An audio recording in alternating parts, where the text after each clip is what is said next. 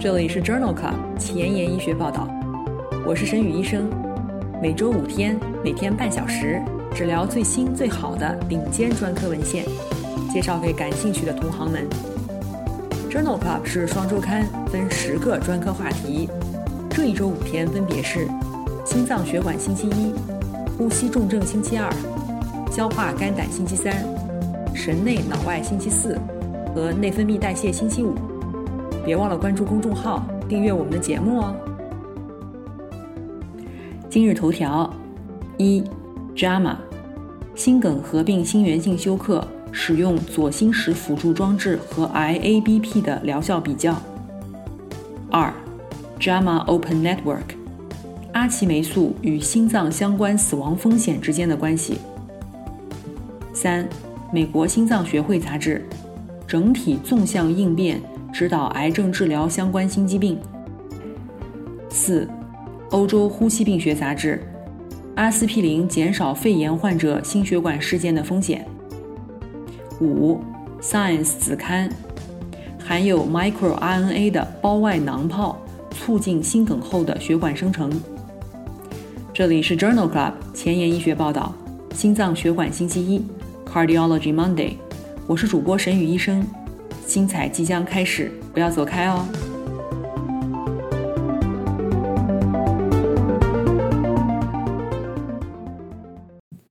今天临床实践的第一部分，我们来聊一聊冠脉的介入治疗。经皮冠状动脉介入术 （PCI） 主要包括球囊血管成形术和冠状动脉支架植入术，这其中包括了药物洗脱支架和金属裸支架。以及其他改善冠脉血流的方法，血管内超声 （IVUS） 或者光学相干断层成像术 （OCT） 可作为辅助手段引导支架植入。支架植入应以达到最小残留狭窄为目标。较大的管腔直径可以将支架内血栓形成和再狭窄的风险降至最低。介入治疗主要的并发症包括院内死亡。冠状动脉穿孔、栓塞、侧支闭塞或者是血栓形成、心肌缺血或者心肌梗死、穿刺点出血、腹膜后出血或者斑块栓塞、脑卒中、急性肾损伤或者是抗凝相关出血。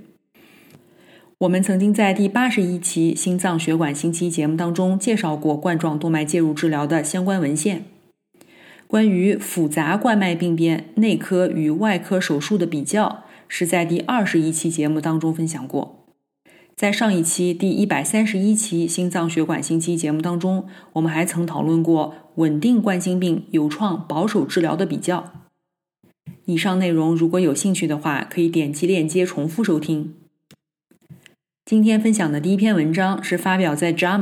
二零二零年二月刊上的一项回顾性队列研究。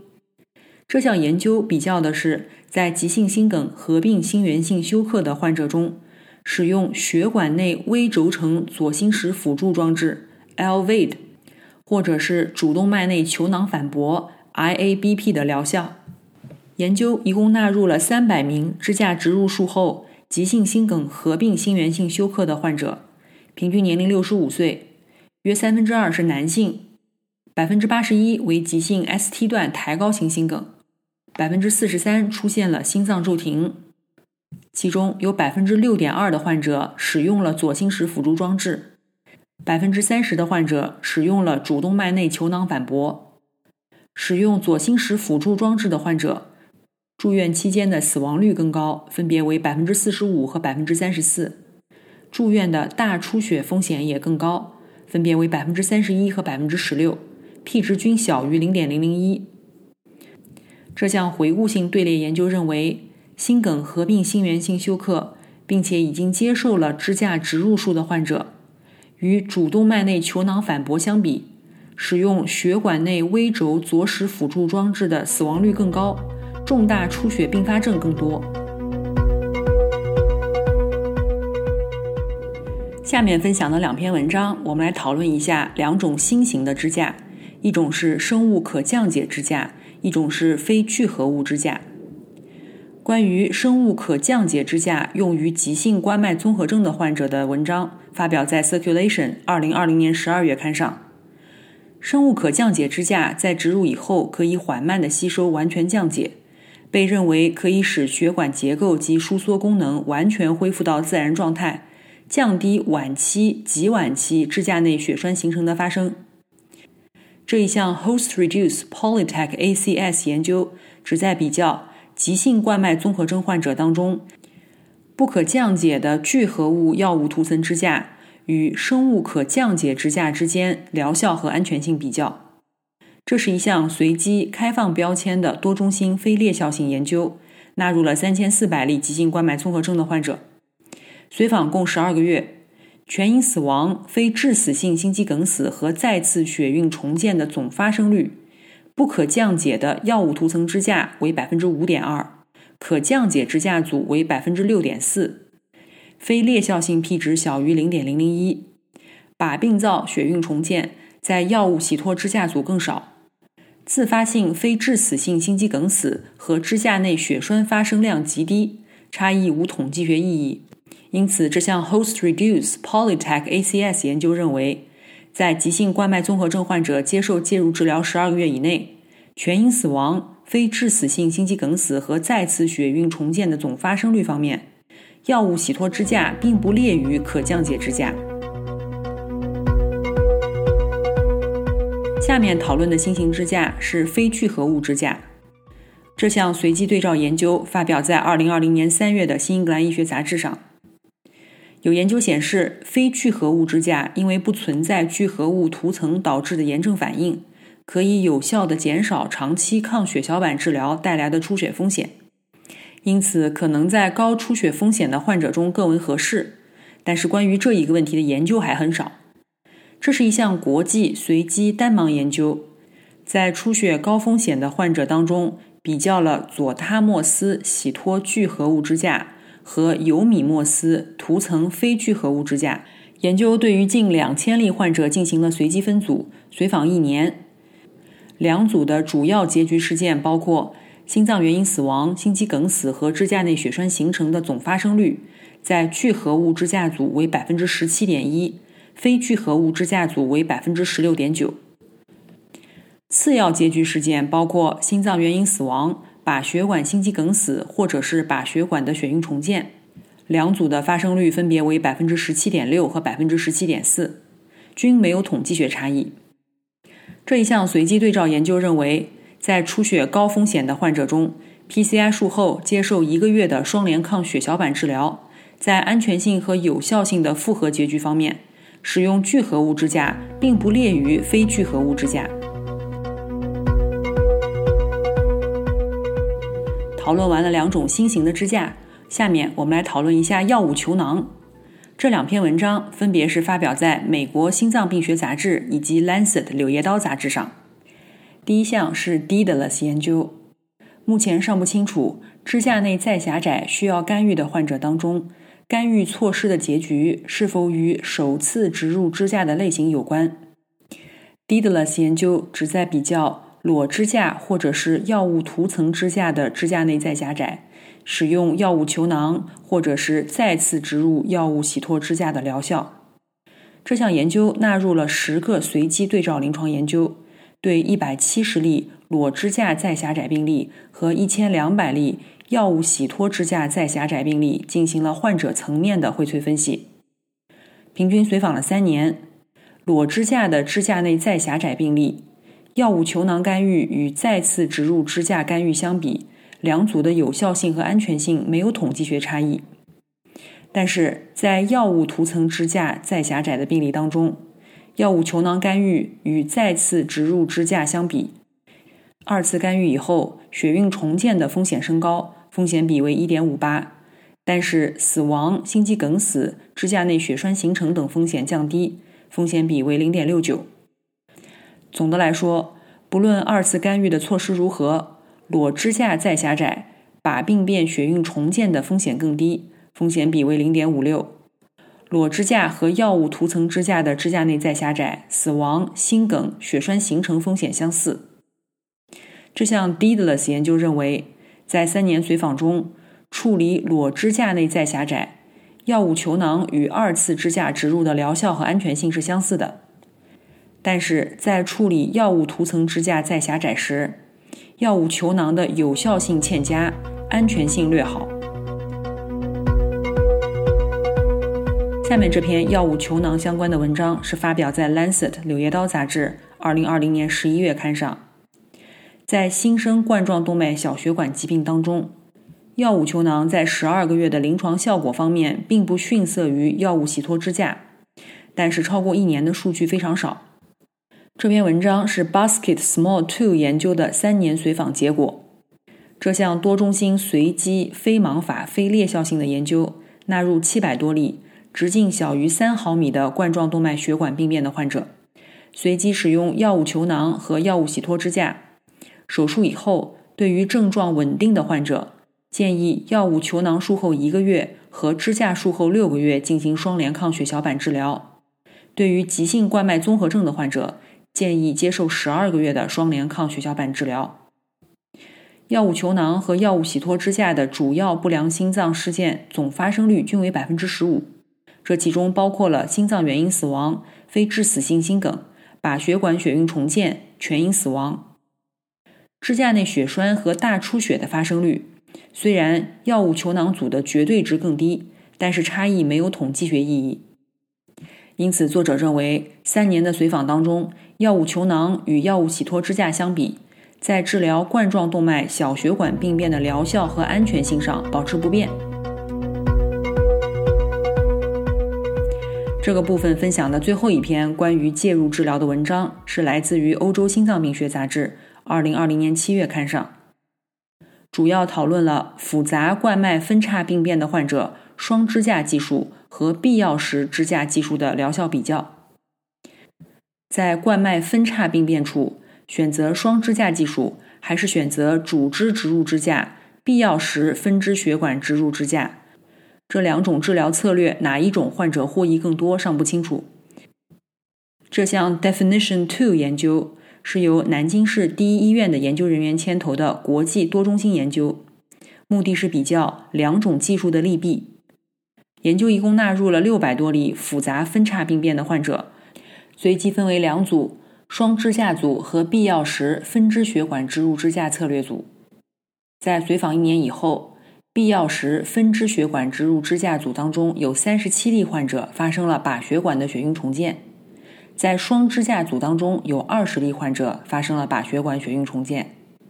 其中靶血管心肌梗死和临床事件驱动的血运重建占了大多数。术后一年，单支架策略组的心源性死亡发生率为百分之二点五，双支架组为百分之二点一，没有统计学差异。因此，作者认为，对于研究中定义的复杂分叉病变，双支架植入与单支架植入相比。可以改善临床结局，迫切的需要进一步的研究讨论导致局部单支架植入后把血管心梗增加的机制。临床工作繁重琐碎，无暇追踪最新研究，但主任又天天催着写课题吗？那就订阅播客 Journal Club 前沿医学报道，每周五天，每天半小时，这里只聊最新最好的临床文献。想知道哪一天是你感兴趣的专科内容吗？一定要关注我们的公众号 Journal Club 前沿医学报道。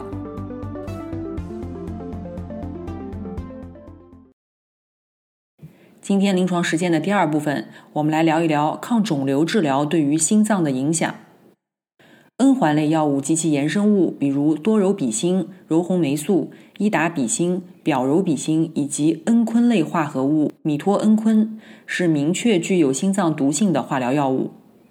N 环类药物可能是通过参与活性氧的形成，诱导细胞凋亡，与托普异构酶二相互作用导致 DNA 损伤，以及抑制蛋白合成。目前没有统一的 N 环类药物所致心脏毒性的标准定义。通常使用心发心力衰竭或者是左室射血分数下降来诊断，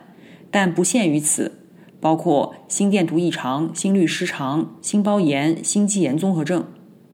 危险因素包括年龄大于等于六十五岁或年龄小于四岁，女性有心血管病史，N 环类药物累积量过高。预防的策略包括化疗之前危险因素和新功能的评估，调整化疗方案，或者是使用右雷左生。右雷左生是 FDA 唯一批准的用于乳腺癌患者预防 N 环类药物心脏毒性的药物。存在心脏毒性的其他非 N 环类的药物包括某些抗代谢药物、某些微管药物、烷化剂、非典型烷化剂、抗肿瘤的抗菌药、单克隆抗体、托普异构酶抑制剂、生物反应调节剂、诱导分化剂以及蛋白激酶抑制剂。同时，抗肿瘤治疗的放疗也会增加冠状动脉和颈动脉粥样硬化的风险，尤其是在乳腺癌、非小细胞肺癌或者是非霍奇金淋巴瘤患者当中常见。在去势治疗以后，体内的血脂代谢异常可能会造成体型肥胖、代谢综合症和血脂异常。乳腺癌患者使用芳香烃抑制剂可能增加高血脂的风险。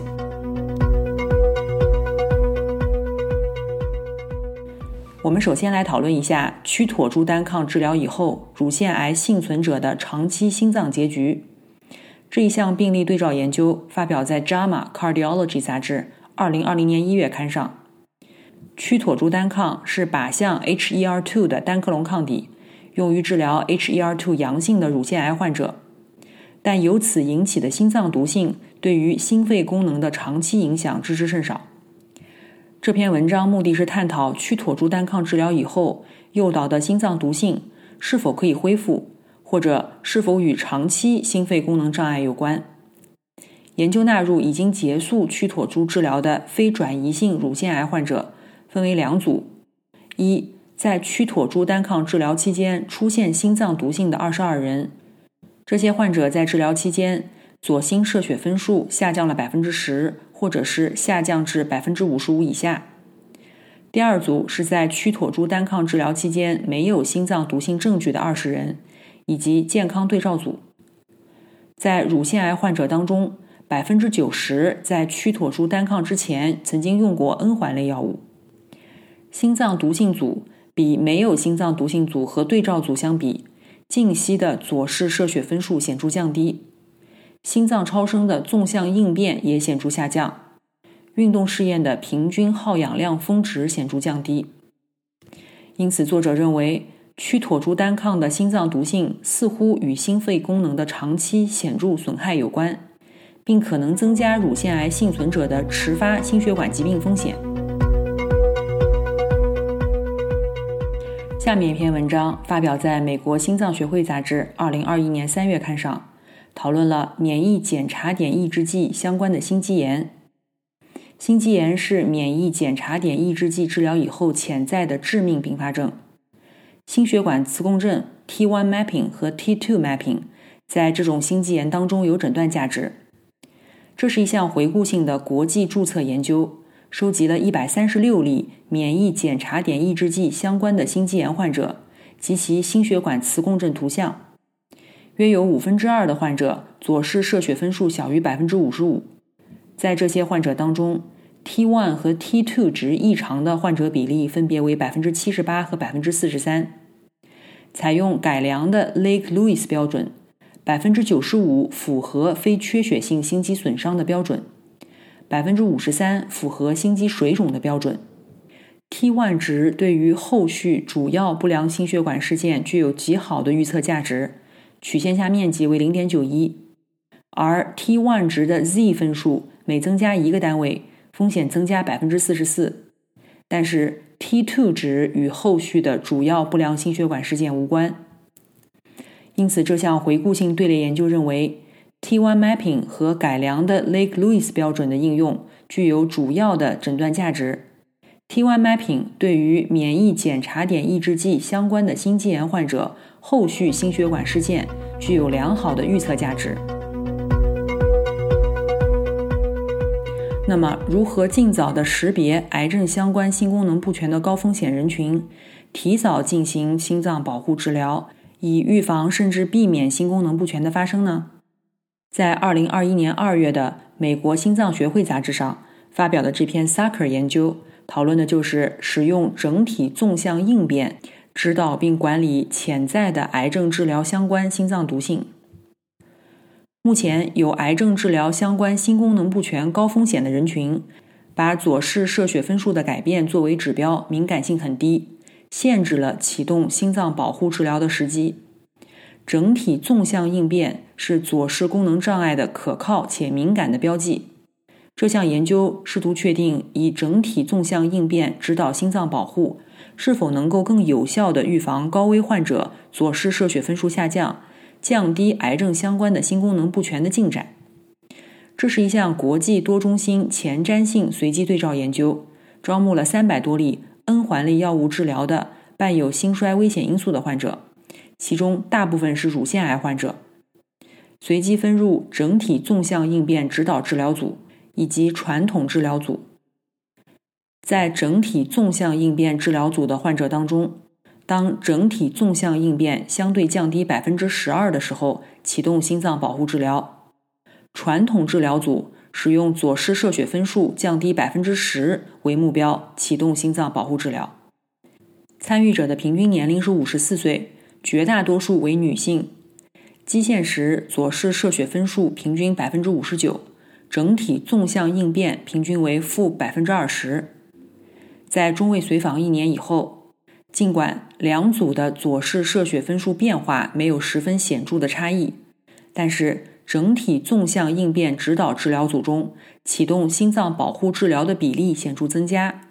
而且在这组当中，达到治疗相关心功能不全诊断标准的比例更低，分别为百分之五点八和百分之十三。在射血分数引导下接受心脏保护治疗的人群中。射血分数下降幅度大于整体纵向应变指导下治疗的患者，分别为百分之九点一和百分之二点九。这项研究支持使用整体纵向应变跟踪随访癌症治疗相关心功能不全高风险的人群。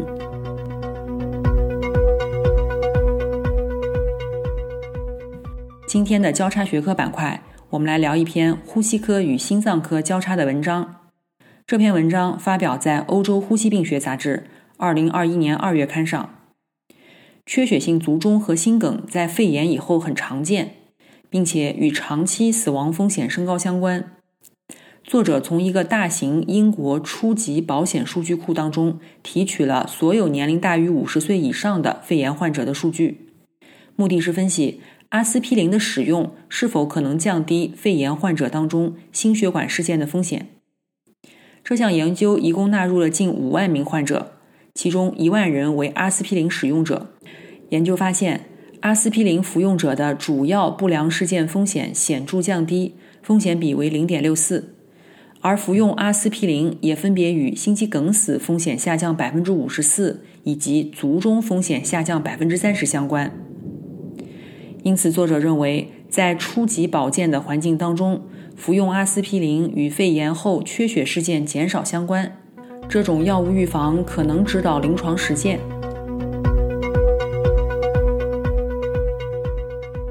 今天前沿医学板块分享的文章是发表在二零二一年三月的《Science Translational Medicine》Science 子刊上的一篇基础研究。这篇研究的目的是通过干细胞来源的胞外小囊泡治疗心梗后心肌病。促进血管新生。